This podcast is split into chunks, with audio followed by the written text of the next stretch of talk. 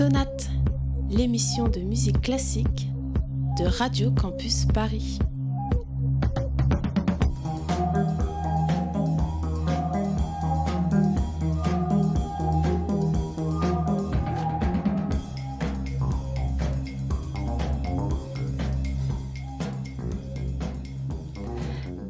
À toutes et à tous, bonjour Baptiste. Bonjour. Bienvenue dans Sonate, l'émission de musique classique de Radio Campus Paris. Cette semaine, comme à notre habitude, nous partons à la découverte d'un thème, d'un fil rouge relié à l'actualité. Nous en sommes déjà à notre dixième émission. Merci pour votre confiance et votre fidélité. Vous êtes toujours plus nombreux et nombreux à nous suivre sur iTunes et Deezer, rubrique podcast et sur radiocampusparis.org. Mathieu est avec nous aujourd'hui pour Classic Pop. Bonjour Mathieu. Bonsoir euh, Baptiste. Et Lisa est une nouvelle fois avec nous à la réalisation. Bonjour Lisa. Bonjour. N'hésitez pas à nous faire part de vos retours et de vos suggestions ensuite de notre émission. Sonate épisode 10, c'est parti. Sonate, deux dimanches par mois à 19h sur Radio Campus Paris. S'ouvrira un nouveau chantier, celui du service national universel. Et je veux ici rassurer chacun, il sera mené à son terme. Trop cher, Emmanuel Macron a tranché. Il tiendra sa promesse de campagne avec la mise en place d'un service national. Il sera obligatoire et il durera de 3 à 6 mois et concernera tous les jeunes Français. Pour Emmanuel Macron, ce service national sera un passage obligé pour chaque jeune Français pour une durée de 3 à 6 mois. Pas un service militaire à proprement parler, mais bien un engagement pour le pays qui pourra comporter une ouverture sur l'armée. Mais qu'est-ce que l'engagement? Une bien vaste question à laquelle nous essaierons de répondre en vous présentant tout au long de l'émission différents parcours de compositeurs et de compositrices qui se sont engagés dans leur vie. Car il faut bien voir que loin d'être opaque à toute considération extérieure, la musique classique est comme tous les arts, elle entretient un lien étroit avec la politique et la vie en société. Certains disent refuser de s'engager pour telle ou telle cause, mais au fond, les situations font que parfois, la musique est un engagement en soi.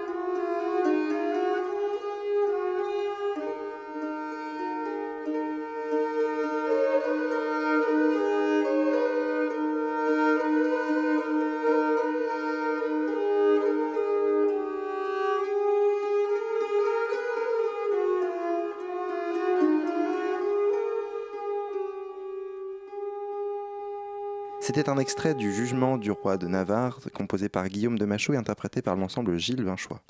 Pour commencer cette émission, rien ne vaut un long retour en arrière dans le temps, en plein cœur du Moyen Âge. Guillaume de Machaut naît en Champagne en 1300 et grandit dans un contexte politique et sociétal difficile. En 1337, la guerre de Cent Ans éclate. Quelques années plus tard, c'est la peste noire qui fait des ravages dans toute l'Europe. Ces conditions, bien que très dures, favorisent aussi le renouveau dans plusieurs domaines, dont la musique. Et c'est ainsi qu'un certain Philippe de Vitry, évêque et érudit, donne un souffle nouveau à la musique, l'ars nova, jusque-là qualifié d'antique. L'écriture musicale moderne avec les cinq lignes de, de la portée, les clés nées. Dans le sillage de Philippe de Vitry, on retrouve Guillaume de Machaut. Poète et secrétaire, il travaille pour le roi de Bohême Jean de Luxembourg, le duc de Berry, mais aussi Charles II de Navarre, dit le mauvais. C'est là qu'il écrit un poème décrivant toutes les atrocités qui ont touché la France pendant l'hiver 1348-1349, la guerre, la peste, les famines, etc. Résolument moderne dans sa musique, Guillaume de Machaut semble pourtant dénoncer l'ordre nouveau du XIVe siècle, la vengeance de Dieu sur les hommes par des catastrophes naturelles et humaines. Mais par là même, il propose un réalisme impressionnant que beaucoup de critiques ont analysé. Un véritable engagement du compositeur dans ce nouveau monde qu'est le XIVe siècle. Plus que ça, Guillaume de Machaut est surtout devenu le plus grand écrivain et poète de son temps, un artiste majeur qui a su renouveler un genre et donner une vue et un point de vue sur le monde qui l'entourait.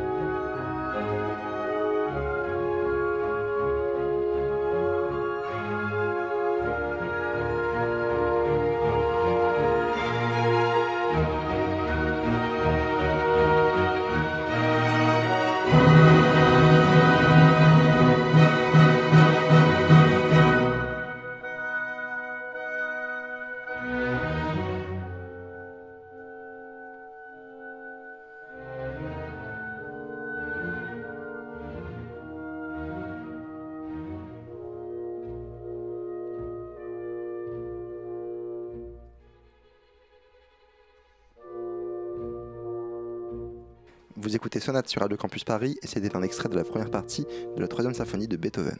Traversons les siècles et mettons le cap sur celui qui est considéré par beaucoup comme le plus grand compositeur de tous les temps, Ludwig van Beethoven. Outre sa démesure, son apport à la musique classique, Beethoven a surtout été un homme engagé durant sa vie de musicien. Il naît en 1770 et a 19 ans lorsque la Révolution française éclate. Libéral, Beethoven va dans des groupes de jacobins et décide de laisser tomber la coiffe bourgeoise, la culotte et les bas de soie dans une capitale viennoise encore très bourgeoise et surtout dans un pays en coalition contre la France révolutionnaire. Le Saint-Empire romain germanique de l'époque est marqué par la censure et ce qui ne pouvait se dire à voix haute pouvait se transcrire en musique. À partir de Beethoven et chez les compositeurs romantiques qui suivirent, le fond et le contenu prirent le dessus sur la forme, d'où les dissonances, la perte d'équilibre dans les compositions de Beethoven. On retrouve aussi chez lui des idées marquantes de la Révolution comme la liberté universelle, la fin de la tyrannie, etc. Son ballet Les créatures de Prométhée en est un exemple parfait. Son engagement, Beethoven l'a insufflé dans ses œuvres à de maintes reprises. Pensons à la pastorale par exemple, qui aurait été écrite par crainte de l'urbanisation galopante au début du XIXe. Mais l'exemple le plus probant reste sans doute l'héroïque, sa troisième symphonie composée entre 1803 et 1804. Ici, le compositeur allemand n'étant pas totalement au fait des événements qui ont eu lieu en France à l'arrivée de Napoléon, il imagine celui-ci comme un grand homme, défenseur des droits de l'homme. Il lui dédicace initialement son œuvre, mais voyant que Napoléon n'est pas le grand démocrate qu'il semblait être, il raya son inscription en indiquant à la Cette symphonie est révolutionnaire en bien des points, de par son engagement de départ tout d'abord, mais aussi de par sa forme. À l'époque, une symphonie est censée durer une demi-heure au maximum. L'héroïque dure près d'une heure. Le premier mouvement, violent et dissonant, fait penser à un appel à la lutte. Et sachant à qui il avait dédié son œuvre au départ, on se doute que la lutte à mener est révolutionnaire. Le public, la critique, tous furent médusés par cette symphonie démesurée qui montra l'esprit novateur et révolutionnaire de Beethoven. Oui, mes amis, nous avons subi une grande perte. Mais nous devons tourner la page et écrire un nouveau chapitre. L'esprit humain est assez fort pour s'élever au-dessus de toutes les défaites et poursuivre la lutte. Et il nous faut apprendre à rire de l'adversité.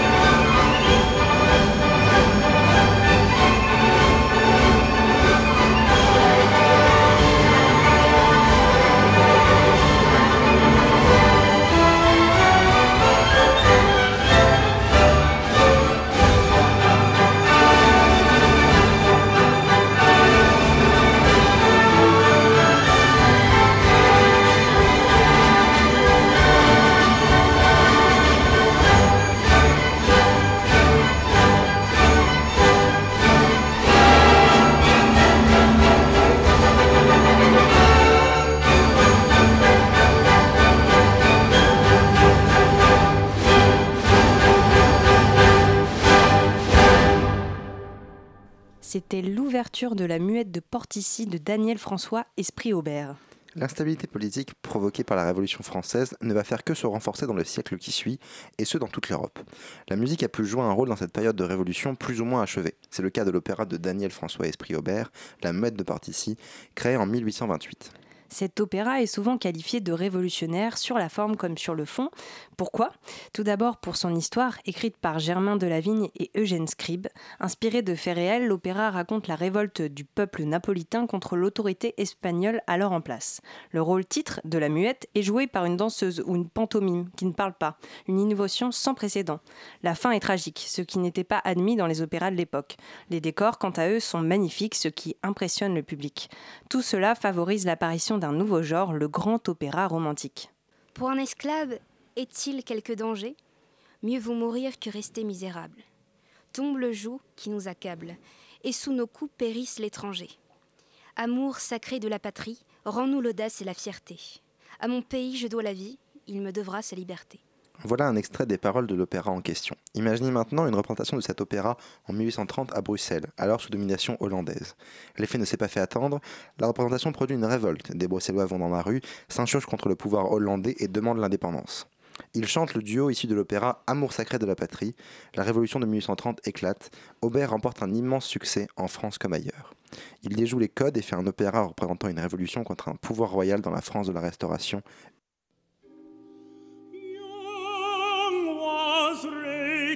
and tender with beauty favored, and Jacob saw and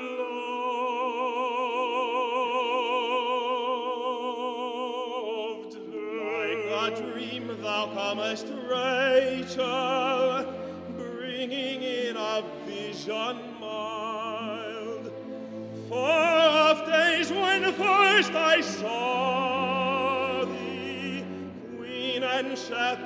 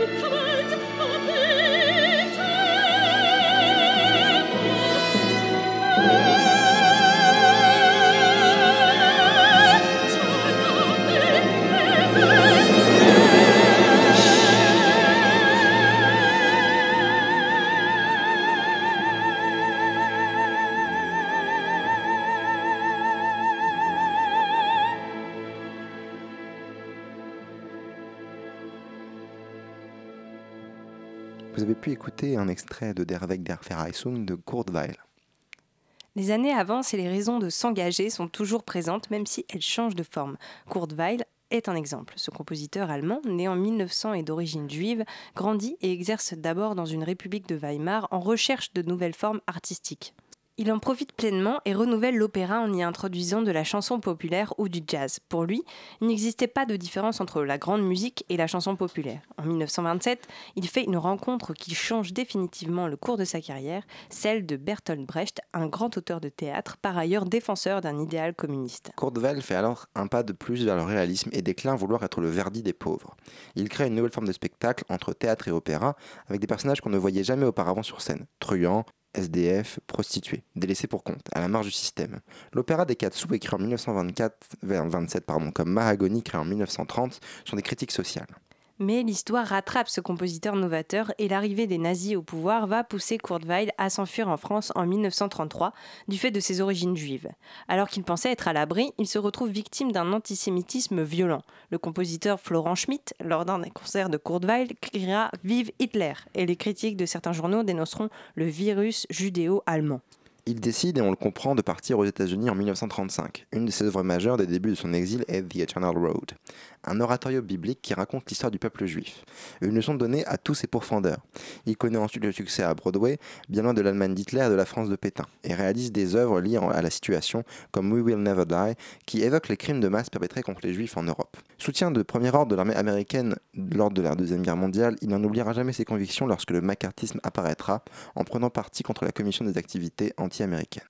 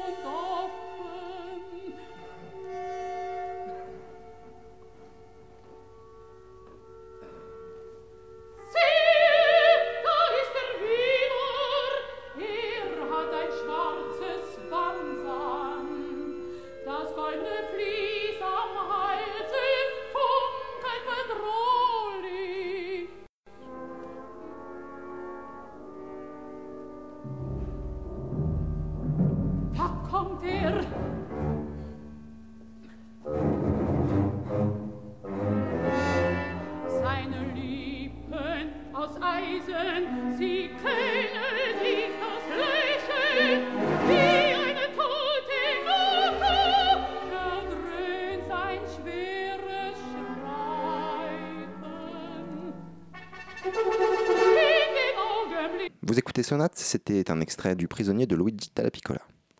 Toujours à la même période, l'Italie fut aussi une terre d'engagement pour les compositeurs. C'est le cas en particulier de Luigi Dalla Piccola. Né en 1904, le compositeur, d'abord séduit par Mussolini, changea d'avis bien rapidement après avoir découvert ses idées antisémites. Son opéra Le prisonnier va révolutionner la musique italienne. C'est le premier opéra sériel italien et surtout, il est à charge contre le fascisme. Une œuvre engagée qui va beaucoup inspirer par la suite. Le contexte de l'époque n'est en effet pas au mieux. Le régime, se durcit et les avant-gardes sont de plus en plus observés par le pouvoir. Laura, la femme de Luigi Dalla Piccola, est juive et se retrouve menacée par les lois raciales de 1937. Dans cette lourde atmosphère, Luigi Dalla Piccola compose une œuvre résolument politique et engagée. L'opéra raconte la dernière nuit d'un condamné à mort qui affronte son geôlier et qui garde l'espérance jusqu'à la fin de sa vie. Le prisonnier revendique la liberté et dénonce le fascisme présent de l'époque. Le compositeur lance un appel humaniste alors que l'Italie se rapproche de l'Allemagne nazie. L'opéra est écrit pour grand orchestre et des haut-parleurs sont même utilisés pour donner toute sa puissance au son. Luigi Dalla Piccola a fait d'autres œuvres de ce type comme Les Chants de prison qu'il a composé après un discours raciste d'Hitler entendu à la radio. Il propose ainsi à trois condamnés à mort, victimes de représailles politiques, de parler lors de leurs dernières heures.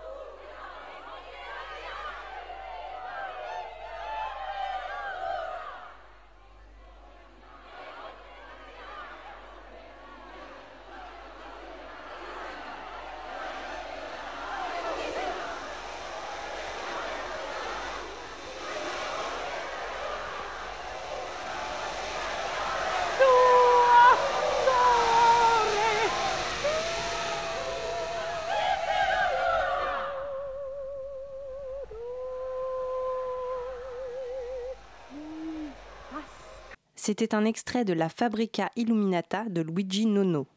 C'est LE compositeur engagé par excellence. Luigi Nono est italien, né en 1924 et se place droit dans le sillage de Luigi Dal Piccola. C'est de lui, des chants de prison et du prisonnier que vient mon grand amour pour les hérétiques et les persécutés. raconte-t-il. Adhérent au Parti communiste depuis 1952, Luigi Nono a une vision spécifique de l'art. Pour lui, toute création résulte d'un choix sur le monde dans lequel il vit. On peut ainsi distinguer son engagement plus ou moins directement dans chacune de ses compositions, comme la victoire de Guernica qui dénonce le fascisme. mais aussi et surtout la Fabrica Illuminata, écrite en 1964. Cette œuvre commandée par la RAI, radio et télé italienne, a finalement été censurée par celle-ci. Luigi Nono l'a dédiée aux ouvriers de l'Italsider de Gênes, une usine de sidérurgie alors en grève pour dénoncer les conditions de travail. On l'appelait l'usine des morts du fait des nombreux accidents de travail qui y ont eu lieu. Dans cette œuvre, on entend des chœurs mixés, des rumeurs de machines enregistrées dans l'usine, tout cela sur des témoignages d'ouvriers, des extraits de tracts et des phrases de Cesare Pavese, un écrivain italien. Surtout, Luigi Nono a joué cette œuvre au sein de l'usine. C'était une de ses convictions, faire entendre la musique dans les lieux de travail des ouvriers plutôt que dans les salles de concert. Ce n'était pas pour autant que la musique de Nono était facile. Bien souvent, elle était exigeante et tâchant de décrire le monde qui l'entoure. Dans cette dernière partie de carrière, Luigi Nono a ainsi laissé une grande place au silence pour faire part de sa vision d'un monde menacé par la déshumanisation.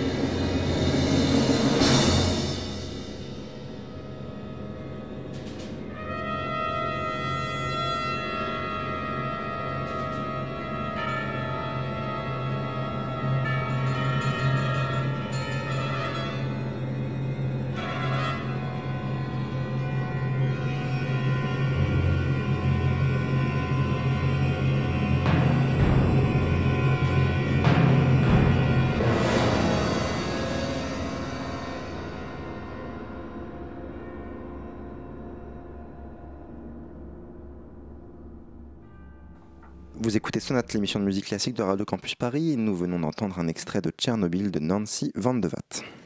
Il est temps de laisser la place à une femme pour cette fin d'émission, car qui dit engagement dit aussi bien sûr engagement par et pour les femmes.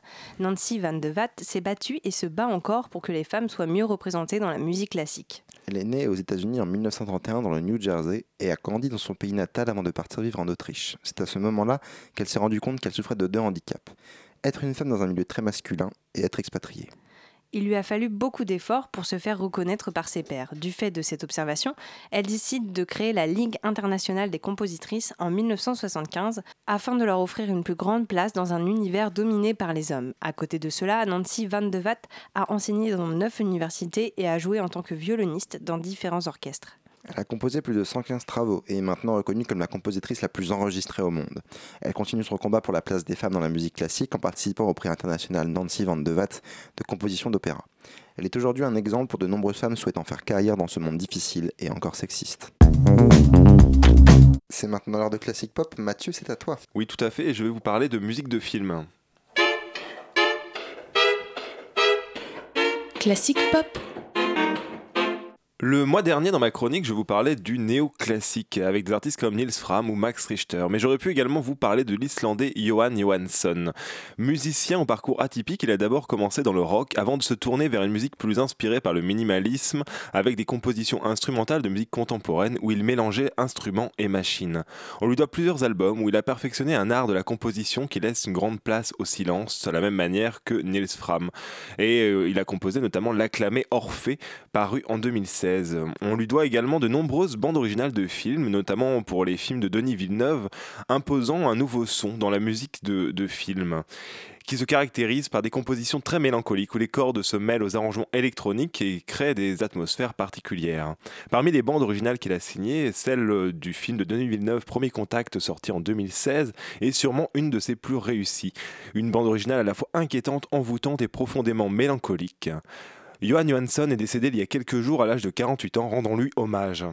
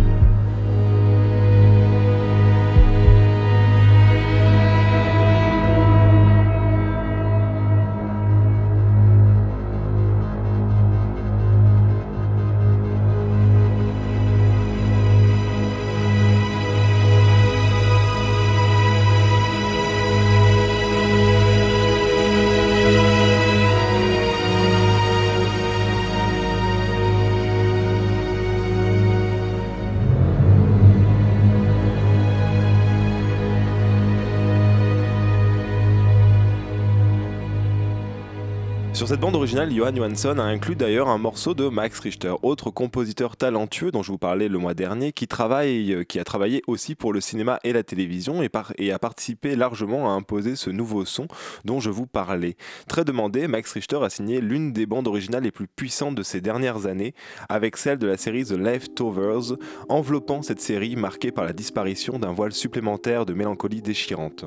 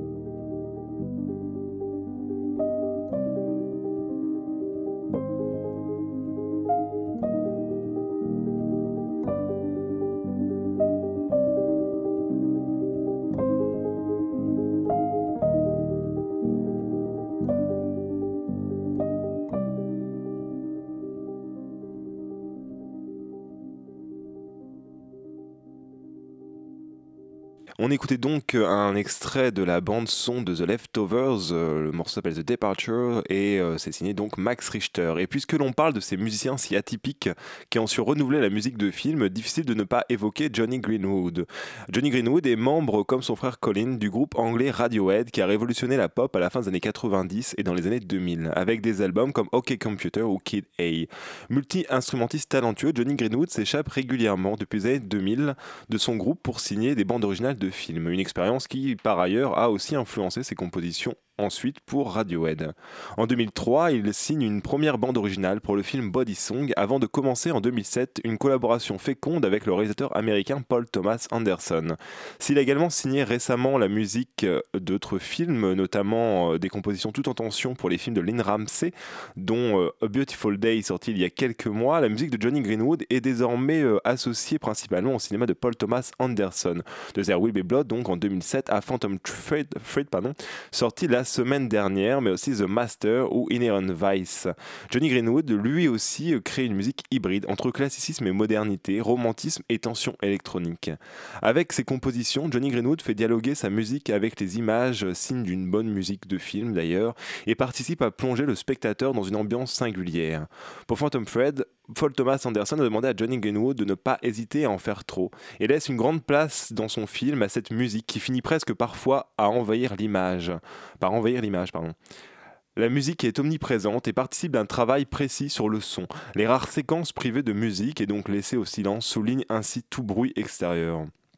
Johnny Greenwood a composé une musique euh, pour Phantom Thread qui enveloppe le film, tout comme les robes créées par le, personnage principal, le couturier Reynolds Woodcock, habillent les, euh, les, ses, riches clientes. Avec cette musique très romantique pour Phantom Thread, Johnny Greenwood convoque plus que jamais l'héritage du compositeur Bernard Herrmann, célèbre compositeur des films d'Alfred Hitchcock, tout en le confrontant à une conception plus moderne de la musique de film. Dans toutes ses compositions pour Paul Thomas Anderson, Johnny Greenwood rajoute par ailleurs une dimension hallucinante de plus en plus prononcé qui crée un trouble au sein du film. Et je vous propose donc pour finir d'écouter un extrait de la bande-son de Phantom Thread. Le morceau s'appelle House of Woodcock et est signé Johnny Greenwood.